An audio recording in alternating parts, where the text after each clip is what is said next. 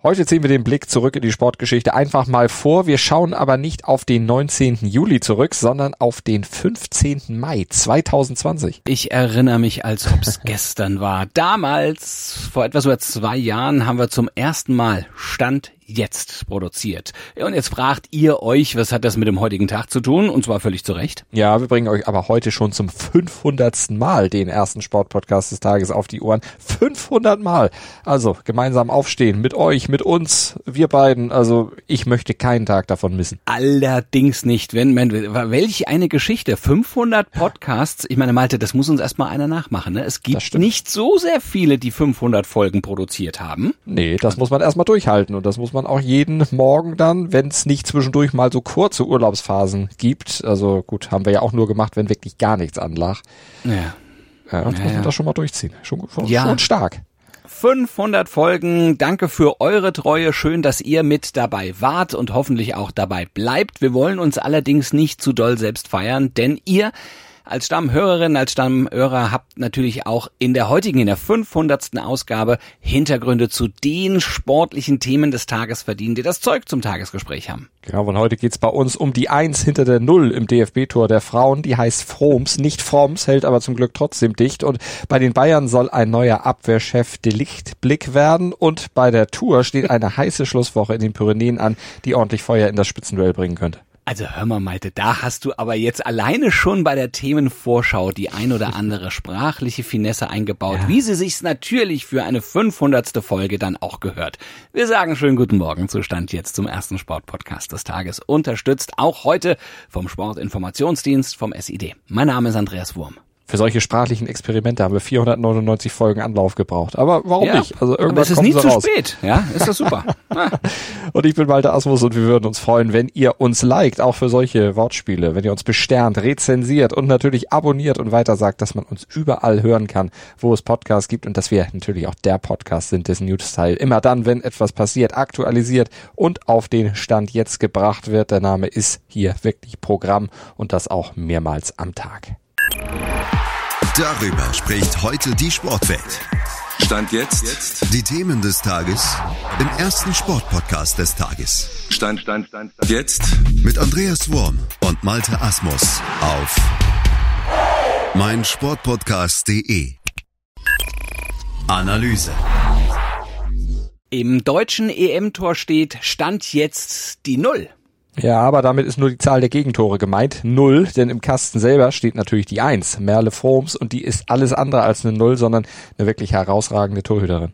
Ja, eigentlich hütet Froms ja schon seit drei Jahren das deutsche Tor, wurde zur Nummer eins, nachdem Almut Schuld, ja, die sich an der Schulter operieren lassen musste, dann in die Babypause gegangen ist. Aber jetzt ist sie auch im Bewusstsein der deutschen Öffentlichkeit, der Fußballfans, als Nummer eins akzeptiert. Ja, völlig zu Recht und überfällig im Grunde. Liegt aber auch daran, dass die meisten eben Almut Schuld durch ihre TV-Auftritte natürlich gut kennen, aber Merle Froms eher selten gesehen haben. Aber auch denen hat Froms jetzt bei der EM gezeigt, dass sie absolut verdient die Nummer eins ist. Das hat sie ihrem großen Selbstbewusstsein natürlich zu verdanken, aber auch ihrer typischen Lockerheit, mit der sie diese EM-Aufgabe dann auch angegangen ist. Die lässt sich nicht verrückt machen von gar nichts. Und diese Ruhe, die sie da im Kasten ausstrahlt, die wirkt sich dann natürlich auch positiv auf ihre Vorderfrauen aus, auf die eigentlich ja neu formierte Abwehr. Und da hatten ja viele Experten im Vorfeld gesagt, oh, ob das alles so gut geht. Also die hatten da viele Fragezeichen. Ja, aber die sind mittlerweile weg. Auch die Fragezeichen hinter Froms, denn äh, die hat in der Vorrunde ja auch einige starke Paraden gezeigt und untermauert, was sie in den letzten Jahren, seit sie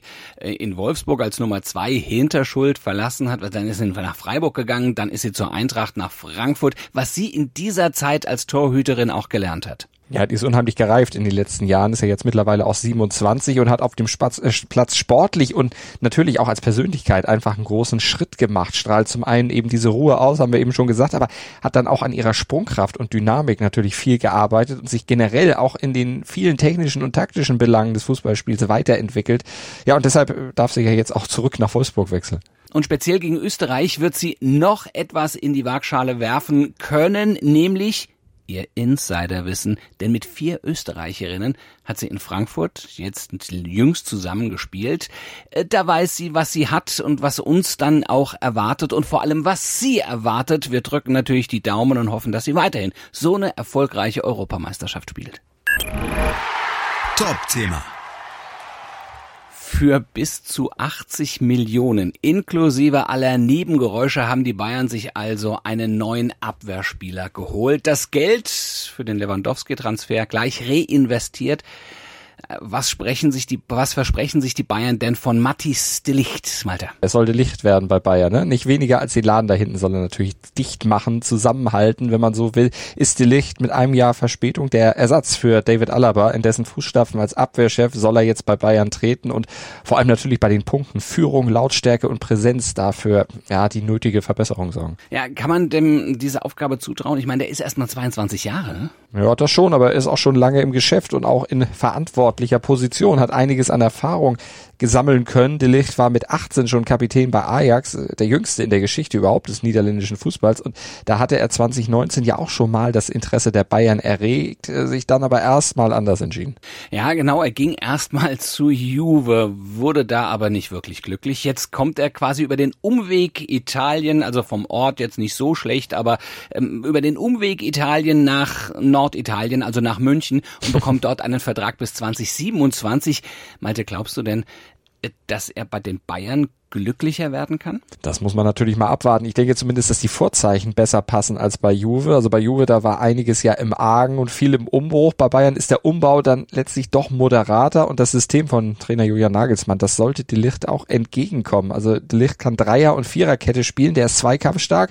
Ja, der vertraut mit hohem und vertraut mit hohem Verteidigen und Pressing. Also das kann er auch und jetzt muss Nagelsmann ihn aber zum Chef machen, ihn stärken, ihn stützen und parallel dazu ja auch noch die Offensive umbauen. Also da hat Nagelsmann einiges zu tun. Ja, also das ist, äh, wird eine schwierige Angelegenheit. Also wenn man böse ist, ist die Licht zwar doppelt so teuer, aber hoffentlich aus Sicht der Bayern auch doppelt so gut wie der Upamecano, äh, denn der war der als Abwehrchef ja, sagen wir mal, hm, eine Fehlbesetzung, wenn mhm. man es äh, gelinde ausdrucken möchte. Ja, zumindest als Alaba-Ersatz, ne? also kein Ersatz in dem Sinne, das stimmt natürlich und deshalb muss man den Kauf von Delicht auch als, als Eingeständnis sehen, dass Bayern ja in den letzten Jahren bei Abwehrspielern eigentlich ziemlich oft ziemlich daneben gelegen hat, was so die Einschätzung ihrer Qualitäten anbelangt. Also weder Upamecano noch Lucas Hernandez sind wirklich die Anführer, für die man sie gehalten hat. Wenn man böse ist, kann man sagen, da wurde ziemlich viel Geld verpulvert. Da hätte man vielleicht dann lieber David Alaba das Gehalt anheben sollen. Das wäre am Ende billiger gewesen und hätte sportlich dann äh,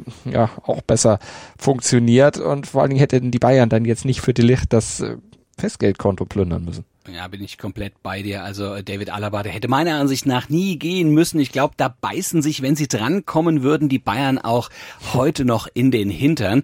Äh, apropos Geld, ja, du hast es angesprochen, mit den drei genannten, mit Benjamin Pavard, mit Munassar und Tanguy Nyanju, haben die Bayern ja jetzt ziemlich viele Defensivspieler in ihrem Kader. Jetzt kommt da auch noch ein Alfonso Davis und äh, Nusair Mazaoui. Also wo gehen die denn bitte diese Saison? Also gehen die mit allen Spielern da rein? Glaubst du das? Ich meine, das ist ein ziemliches Überangebot, ne? Also mit Davis, der hat ja wirklich überzeugt, auf jeden Fall. Mit Masraoui auch, der ist ja erst neu, also von daher, da werden sie schon die Außen mit besetzen mit den beiden, aber bei den anderen, da muss man mal sehen, da muss äh, Sportvorstand Hassan Salihamidzic sicherlich auch aus äh, finanziellen Gründen noch ein bisschen ausdünnen, zumal ja auch noch auf anderen Positionen noch weitere Transfers von Talenten geplant sind, also da mhm. muss sicherlich noch ein bisschen Platz geschaffen werden im Bayern-Kader, damit die Kabine nicht zu voll wird. Ist ja auch unter Corona-Gesichtspunkten nicht von der Hand zu weisen, dass das unter Umständen besser sein kann kann. Aber nein, also da wird sicherlich auf der Abgangsseite bei den Bayern noch ein bisschen was passieren. Analyse. Ja, gestern war Ruhetag auf der Tour und man kann nur hoffen für die Spitzenfahrer, dass sie genug Kräfte tanken konnten, denn ab heute ist es dann mit der Ruhe vorbei. Die Tour 2022 geht in ihre entscheidende Phase. Und alles konzentriert sich dabei auf das Duell Jonas Wingegaard gegen Tadej Pogacar. Und dass dieses Duell so richtig brisant wird, das ist das Resultat einer Flachetappe der vom letzten Sonntag. Nämlich damit hätte man jetzt nicht unbedingt rechnen können. Aber die Etappe, die brachte zwei schwere Rückschläge für den Mann in Gelb für Wingegaard, denn er verlor zwei wichtige Helfer. Erst Primus Roglic, der war angeschlagen, nahm die Etappe gar nicht erst in Angriff. Und dann stürzte auch noch sein wichtigster Helfer, Steven Kreuzweig, verletzte sich und musste aufgeben. Naja, und jetzt fehlen Jumbo Visma zwei starke Fahrer, um den Chef sicher durch die Pyrenäen zu bringen.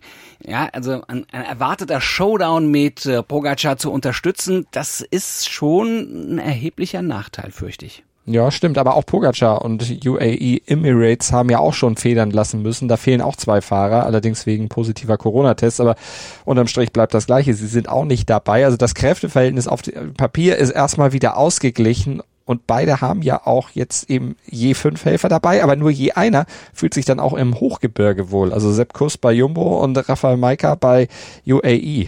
Mhm. Ändert das was an der Favoritenlage? Kann da vielleicht sogar noch ein Dritter von profitieren? Das wäre der Brite Geraint Thomas. Der ist aber hm. ja nach wie vor nur Außenseiter, auch bei den Buchmachern. Und auch wenn Pogacar sich angriffslustig gibt, Wingegaard, der bleibt natürlich trotz allem der Favorit. Der hat bisher einfach keine Schwäche gezeigt. Pogacar ja sogar einmal komplett in Grund und Boden gefahren.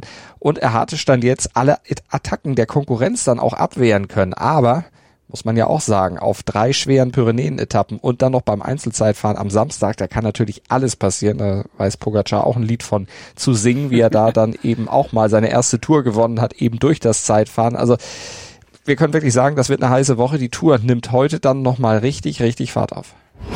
Das bringt der Sporttag. Stand jetzt. Bei der Leichtathletik-WM in Eugene kommt's in der deutschen Nacht zur mit Spannung erwarteten Olympia-Revanche über 400 Meter Hürden zwischen dem Weltrekordler aus Norwegen Carsten Warholm und Ray Benjamin aus den USA. Und äh, zudem wird noch dreimal Gold verliehen im Hochsprung der Frauen mit der Ukrainerin Jaroslava Mahucic sowie bei den Männern über 1500 Meter und auch im Diskuswurf. Und bei der Tour, wie gesagt, da geht's heute in die Pyrenäen. Vier Bergwertungen stehen auf dem Programm, zwei davon der ersten Kategorie und Bora Hansgrohe und Lennart Kemner. Ja, die machen sich Hoffnungen vielleicht auf den ersten Tagessieg. Die Favoriten um den dänischen Gesamtführenden Jonas Wingegaard könnten kurz vor dem Ziel vielleicht versuchen, am Berg zu attackieren, um dann noch wichtige Sekunden rauszufahren. Also das ist so ungefähr die Mengelage heute. Und wir, wir attackieren dann morgen früh wieder. Ja, zum 501. Mal Stand jetzt ab 7.07 Uhr sind wir wieder für euch da im Podcatcher eurer Wahl oder auf meinsportpodcast.de. Denkt ans Abonnieren. Jetzt 501. Folge. Auf jeden Fall dann wird's höchste Zeit, endlich zu abonnieren und natürlich bewerten. Gerne auch die zurückliegenden 500 Mal bewerten und uns ja, ja vielleicht auch ein kleines ja. Feedback darüber geben, was wir für eine Entwicklung durchgemacht haben. Denn wir haben ja auch ein bisschen an dem ganzen Format geschraubt in diesen 500 Sendungen. Und es wurde nicht schlechter, möchte ich sagen, ja, sondern stimmt. im Gegenteil ja auch äh, ähm, durch euer Feedback und eben auch durch viel kreativen Input und Malte durch deine tatkräftige Arbeit jeden Tag, denn du sorgst jetzt zum Beispiel auch dafür, dass wir im Newsblog wirklich den ganzen Tag über immer noch ein brandaktueller Podcast sind, denn auch das ist neu und äh, diese Entwicklungen, ja, da hast du maßgeblich natürlich äh, deinen Anteil dran, deshalb danke dafür. Ich finde, das ist ein Spitzenprodukt und ihr könnt gerne weiter sagen, dass dem so ist, wenn ihr auch so denkt. Und es ist nur spitze, weil du dabei bist. Danke, ja, das ist, es muss ja auch ein Schwachpunkt in diesem Podcast geben.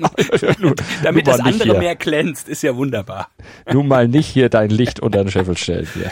Ah, Licht herrlich. unter den Scheffel stellen. Ja, genau, der Licht. Um heute im Thema zu bleiben. also, dann bis morgen in alter Frische. Gruß und Kuss von Andreas Wurm und Malte Asmus. Schatz, ich bin neu verliebt. Was? Drüben. Das ist er. Aber das ist ein Auto. Ja, eben. Mit ihm habe ich alles richtig gemacht. Wunschauto einfach kaufen, verkaufen oder leasen. Bei Autoscout24. Alles richtig gemacht. Dir hat dieser Podcast gefallen? Dann klicke jetzt auf Abonnieren und empfehle ihn weiter. Bleib immer auf dem Laufenden und folge uns bei Twitter, Instagram und Facebook. Mehr Podcasts aus der weiten Welt des Sports findest du auf meinsportpodcast.de. Schatz, ich bin neu verliebt. Was? Da drüben. Das ist er. Aber das ist ein Auto. Ja, eben. Mit ihm habe ich alles richtig gemacht. Wunschauto einfach kaufen, verkaufen oder leasen. Bei Autoscout24. Alles richtig gemacht.